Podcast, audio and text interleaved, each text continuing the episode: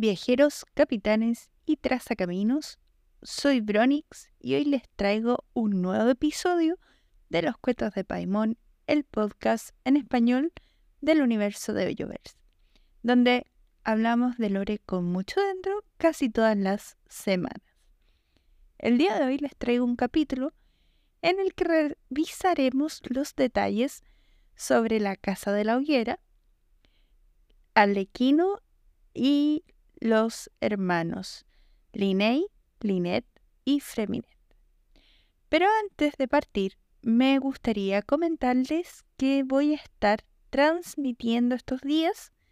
Voy a intentar hacerlo casi a diario, por lo menos de lunes a jueves, y los sábados o domingos en Twitch. Para que me sigan, voy a dejar la cuenta en la descripción del video por si les interesa verme jugar juegos de Hoyoverse como Genshin, Honkai, Honkai Star Rail y variedad cuando me dé la gana. Así que los espero por allí si les interesa.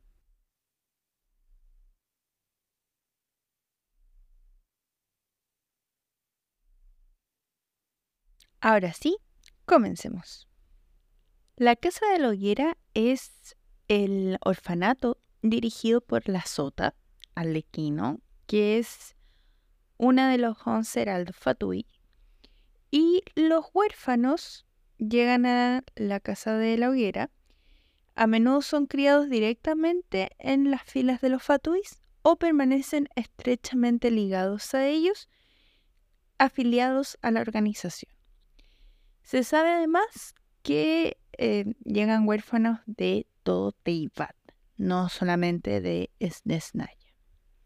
Lo que sí, aquí quiero hacer una pequeña aclaración, y es que la Casa de la Hoguera e incluso la forma de dirigirse al equino cambia radicalmente cuando revisamos las distintas traducciones del juego. En inglés, la casa de la hoguera se traduce más como la casa del corazón y tiene más que ver con, o en el nombre original, digamos, con ser un lugar cálido.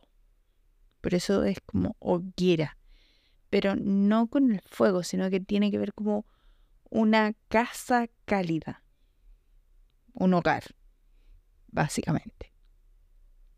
Es un orfanato que va pensado para ser un hogar.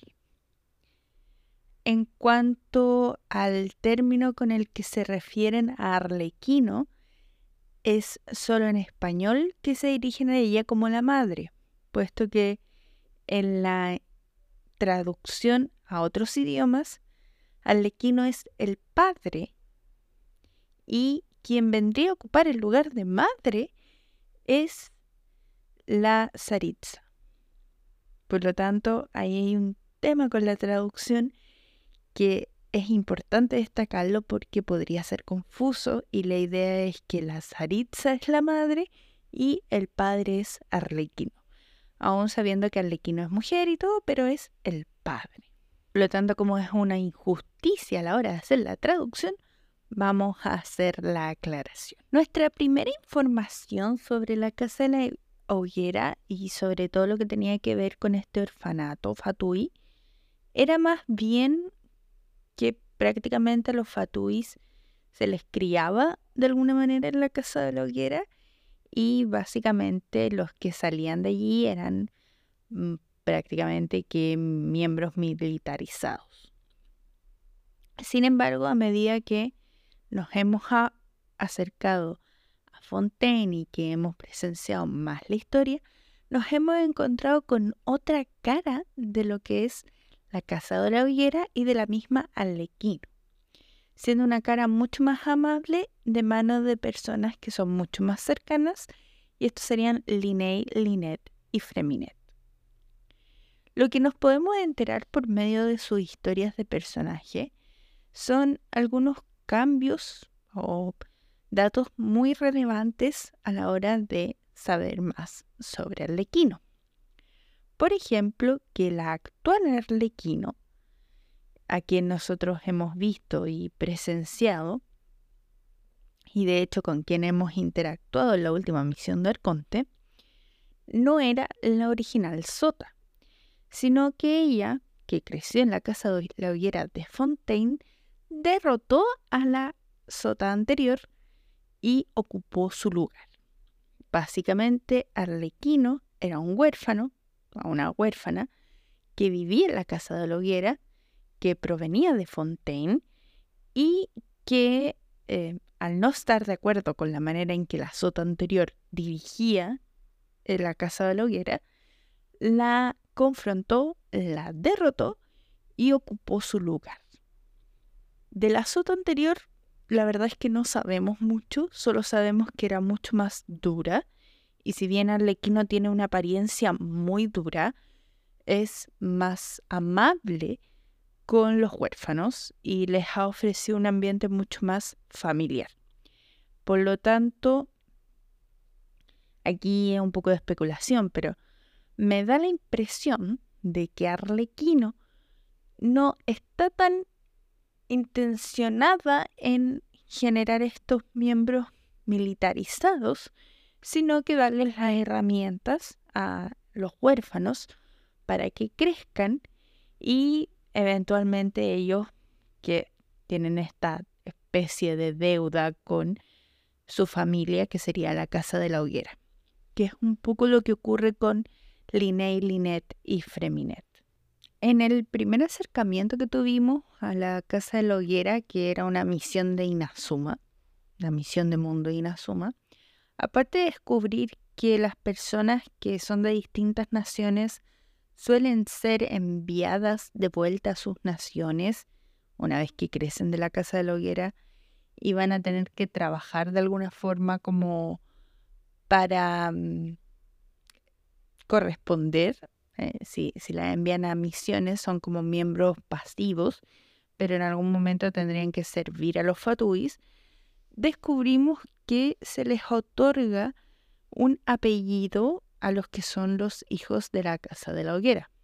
Y son básicamente un apellido que es hijos e hijas de la nieve. Por lo tanto, esto tiene mucho sentido porque Esnesnaya es la nación Krai. Así que ahí está la relación con las Arids. Lo último que sabemos de Arlequino es que ella proviene de Fontaine, que esto ya lo había dicho, que habría sido una huérfana y que aparte tendría, esto es importante porque su interés es el deshacer o hacerle frente a la profecía y salvar Fontaine.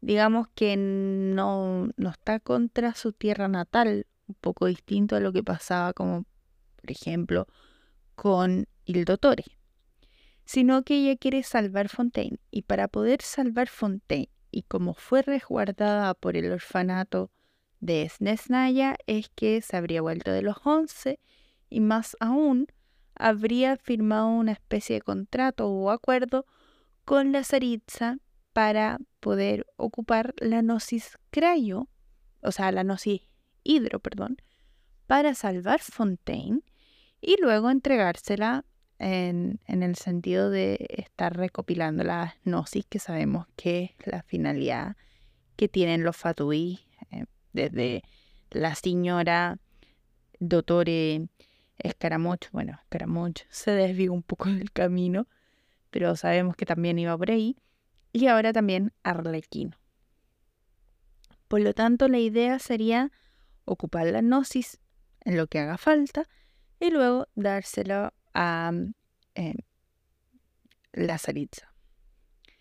El problema es que la misma Arlequino descubrió que Furina, nuestra pequeña arconte, no tiene la gnosis.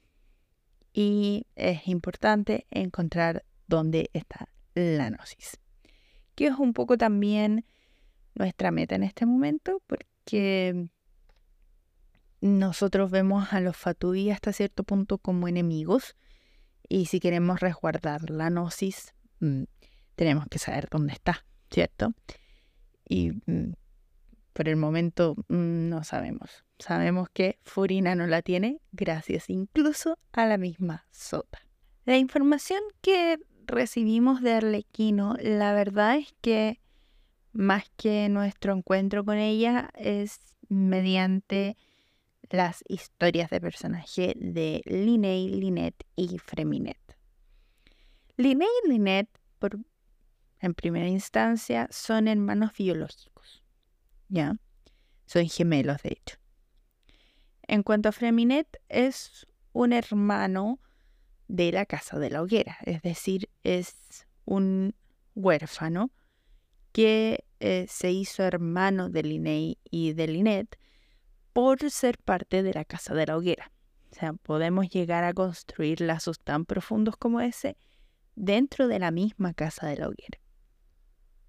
En cuanto a las historias que sabemos por parte de estos personajes sobre Arlequino, lo primero, eh, creo que vendría a ser el orden correcto, sería partir por Freminet. Freminet, si nos da la sensación de ser el más pequeño, fue el primero que llegó a manos de Arlequino, por decirlo de alguna forma, pero él estuvo presente en el momento en que el orfanato cambia de director.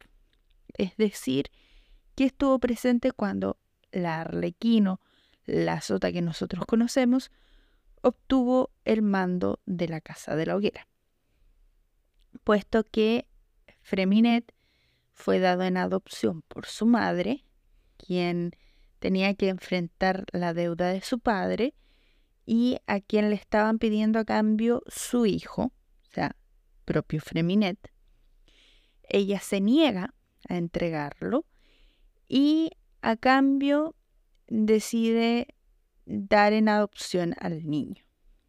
Lo entrega al orfanato y ella muere muere porque en el fondo se sacrifica ya que enfrenta a los a personas que le estaban cobrando a los prestamistas y la mata. El tema es que Freminet, muy pequeño, empieza a preguntar por su madre, a la sota antigua, y la sota le dice, mm, tu madre te abandonó, esta es tu casa.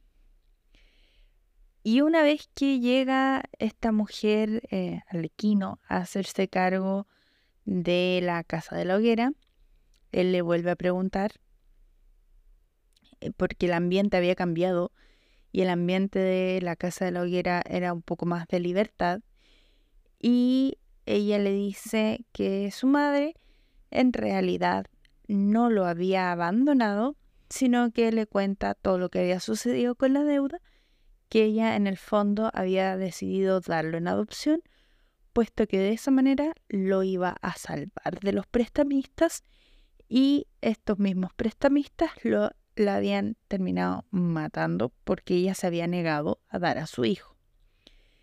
Y incluso la sota le entrega un pequeño relicario tipo caja de música que el mismo Freminet había reparado, puesto que tiene una gran afinidad con los mecanismos y que era un recuerdo que su madre había conservado de él, incluso luego de haberlo dado en adopción, y que al cual se nos cuenta se había aferrado en sus últimos momentos de vida.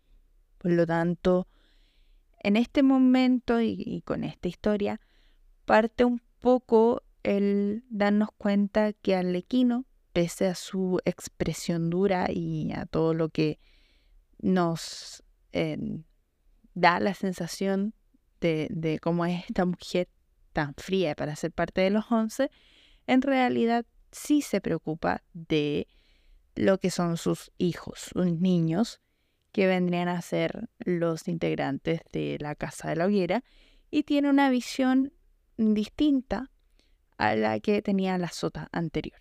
No solo los está preparando para ser estos sirvientes, estos, em, este ejército, por decirlo de alguna forma, sino que ella los siente como hijos de verdad o o incluso su familia de verdad, porque ella vendría a ser también hija de la casa de la hoguera.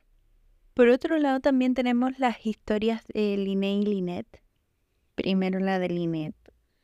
Si bien los hermanos llegan al mismo tiempo a manos de Arlequino, tenemos que saber que Arlequino salva a Linney, bueno, a Linet, se me confunden siempre, a Linet, cuando había sido vendida eh, por un noble que los había adoptado y que básicamente estaban siendo víctimas de trata de niños. Y Linet iba a ser abusada puesto que esta noble tenía más huérfanas, y la había mm, tomado por sus atributos, por las orejitas de gato y la colita de gato, y fue Arlequino quien la salva matando al noble. Eso es un poco duro, pero la verdad es que Arlequino viene a ser un héroe en esto, más que una villana. Y también en ese momento como Linney eh, también había sido abandonado y estaba en la calle y tenía que salvar a su hermana, en el fondo los lleva a los dos a la casa de la hoguera.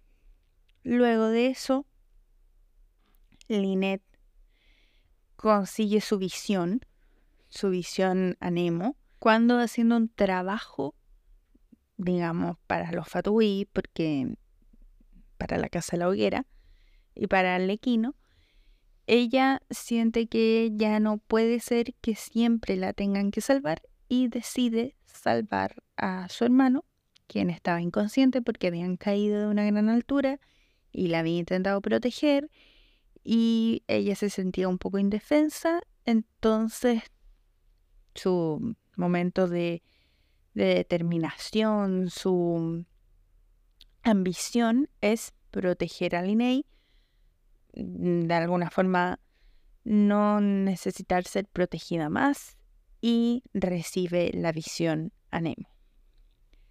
Es en ese momento que Lynette se vuelve un poco más independiente y la Sota ve en ella mucho más potencial, por lo tanto la empiezan a enviar a misiones más complejas, puesto que tenía esta visión. Y Linney, como no quería dejar sola a su hermana y no quería dejarla protegida, puesto que siempre han sido muy cercanos y sentía que se estaba alejando de ella, decide pedirle a la sota, a Arlequino, que le dé un engaño. Sin embargo, Arlequino se niega, lo mira casi que con odio y le dice que no. En ese momento, Linney em, decide empezar a ayudar a su hermana sin tener que protegerla directamente, porque ahora ella es capaz de protegerse a sí misma.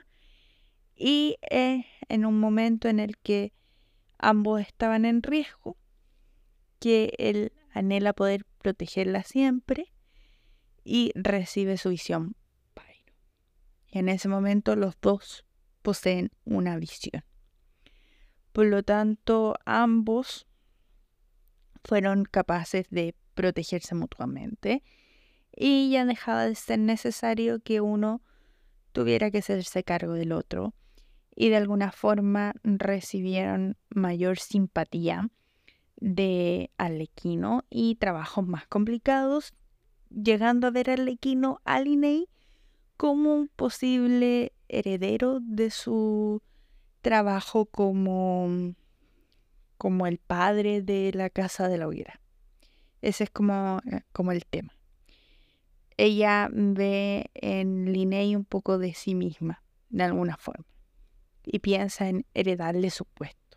Aparte de esta nueva información sobre Alequino, se ha formado una teoría en el último tiempo de que Arlequino no sería humana, sino que sería una especie de Ilichur extraño. ¿De dónde vendría esto? Esto viene de una misión de mundo que forma parte del lore de Fontaine y que llegó ahora en la versión 4.1. Esto podría ser considerado spoiler, pero les voy a contar a resumidas cuentas. Cuando nos entramos en el Fuente Meropide, y hasta el momento esto no tendría nada que ver con el lequino, nos encontramos con dos niños en el Fuente Meropide. Estos niños eh, nos llaman la atención porque, de partida, porque habrían unos niños en un fuerte que está destinado a presos. Y mm, cómo es que hay dos. Luego nos enteramos de que la chica con la que nos encontramos habría nacido allí. Su madre habría cometido un delito. Ella había nacido en el, en el fuerte y los datos se habrían perdido. Por lo tanto, ella habría quedado allí cuando su madre fallece. Nadie se habría dado cuenta que la niñita estaba allí y nadie la sacó del fuerte. En cuanto al niño, el niño tiene una apariencia singular, puesto que vemos que sus manos y sus pies tienen un color negro, como si estuviera corrupto, muy similar a lo que vemos en Arlequino. Tiene el cabello blanco y tiene los ojos grises. Con lo que se parece bastante a una versión masculina y pequeña de Arlequino. Luego nos enteramos que este niño no es un niño común y corriente, sino que es un Ilichur. Y de hecho, es un Ilichur que recibió la habilidad de hablar y de comprender a los humanos y poder comunicarse. Sin duda sería interesante descubrir que Alequino no fuera completamente humana.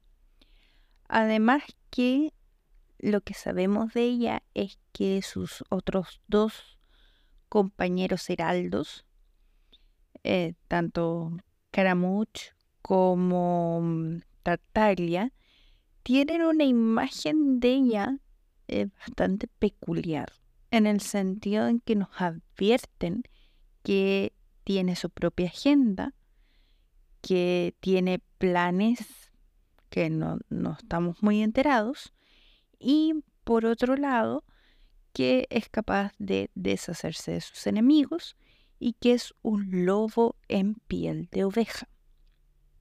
Esto puede ser tanto que manipula a los niños, a, las personas, a, los chicos de la casa de la hoguera, como que en realidad sea literal un lobo en piel de oveja, es decir, un ilichur o una bestia o una cosa, no necesariamente un Ilichur, pero como un, ser que nosotros normalmente no consideramos consciente dentro del juego, disfrazado de ser humano, lo cual podría ser perfectamente posible, ya que es algo que hemos visto en otras misiones de mundo. Esto sería interesante, puesto que no tiene una visión y si fuera un Ilichur, por ejemplo, mm, tendríamos que entender cuál es toda su historia detrás para tener una visión Pyro. Porque sí, es una visión Pyro lo que tiene en la espalda. Y mm, por otro lado, también habría que descubrir por qué abandona la casa de la hoguera. Si bien ella desde el comienzo señala que Linney sería su su heredero su reemplazo en el futuro, em, es muy corto el periodo que ella estaría como directora o, como rey, que la llaman también. Y por lo tanto estaría como preparada para hacer algo más. Si esto está relacionado con la gnosis hidro y con salvar Fontaine, no sería una agenda tan mala pero mm, si fuera otra cosa mm, más compleja, podríamos entrar a ver algo relacionado con su verdadera naturaleza.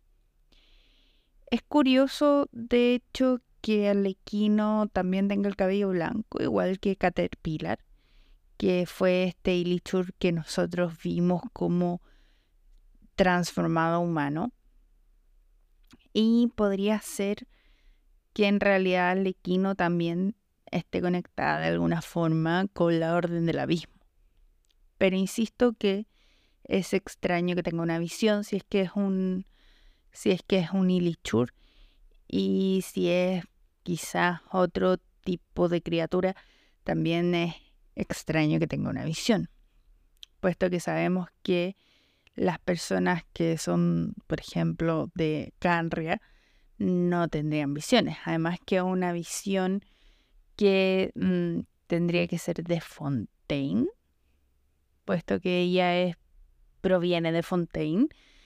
Y sin embargo, bueno, en realidad no le hemos visto más detalles, pero da más la impresión de ser de Snesnaya que de Fontaine.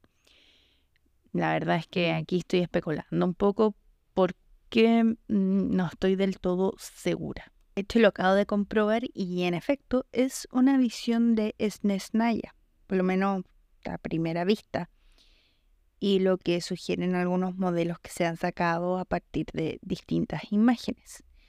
Por lo tanto, es curioso si ella proviene de Fontaine que tenga una visión de Snesnaya a menos que reconozca como a su diosa, a la propia mm, Saritza, pero sigue siendo extraño porque ella se reconoce a sí misma como alguien de Fontaine y de hecho se presenta como alguien de Fontaine y nos cuenta que era hija de, Fontaine, digamos. O sea, está un poco ahí comprometida con lo que es Fontaine más que otra cosa. O sea, es más como un contrato con la Saritza para proteger Fontaine.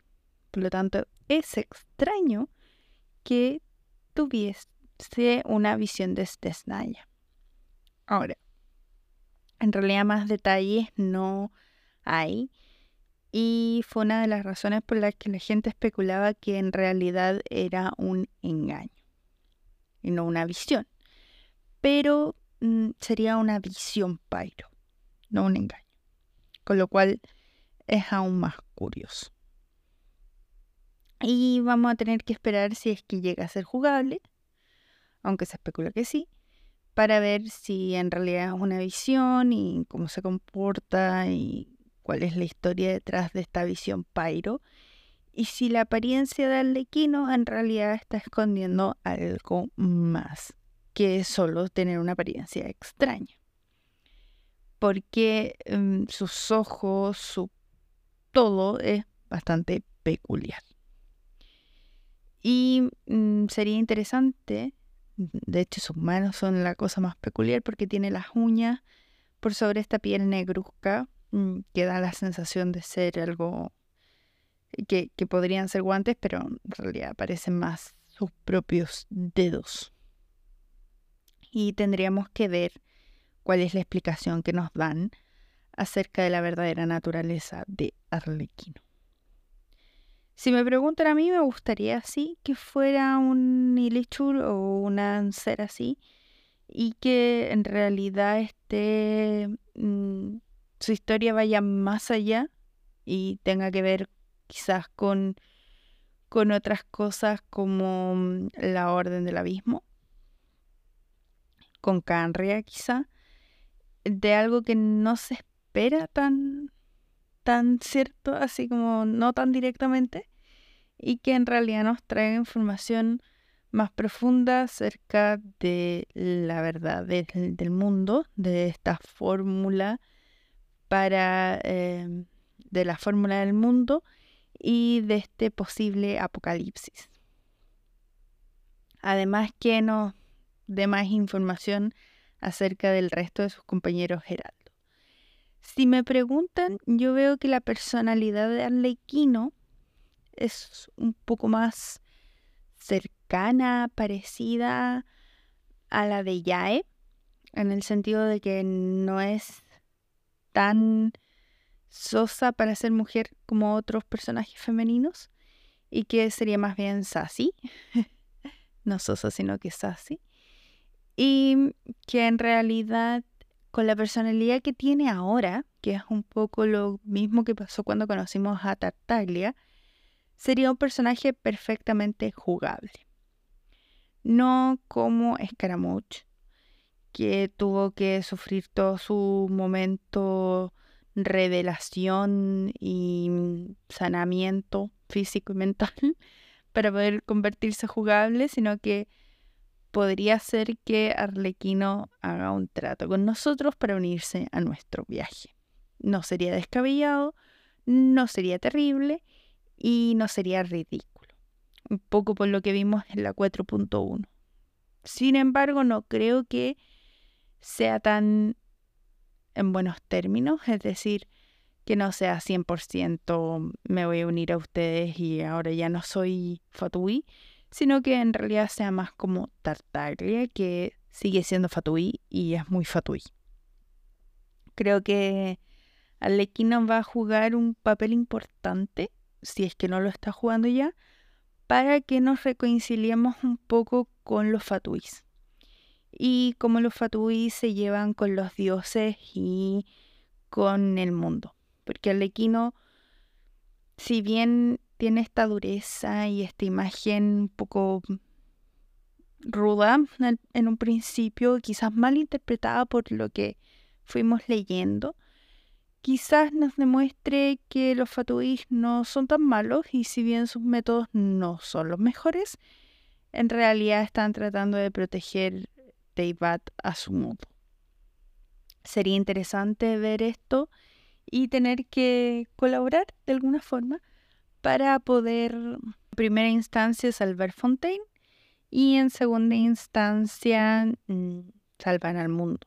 Porque esto a mí, lo de la fórmula del apocalipsis o la fórmula del mundo y el tiempo que queda para el apocalipsis, no creo que se reduzca simplemente a lo que está ocurriendo en Fontaine, sino que yo creo que va más allá y tiene que ver con este cataclismo que ocurrió hace 500 años y que podría volver a ocurrir perfectamente.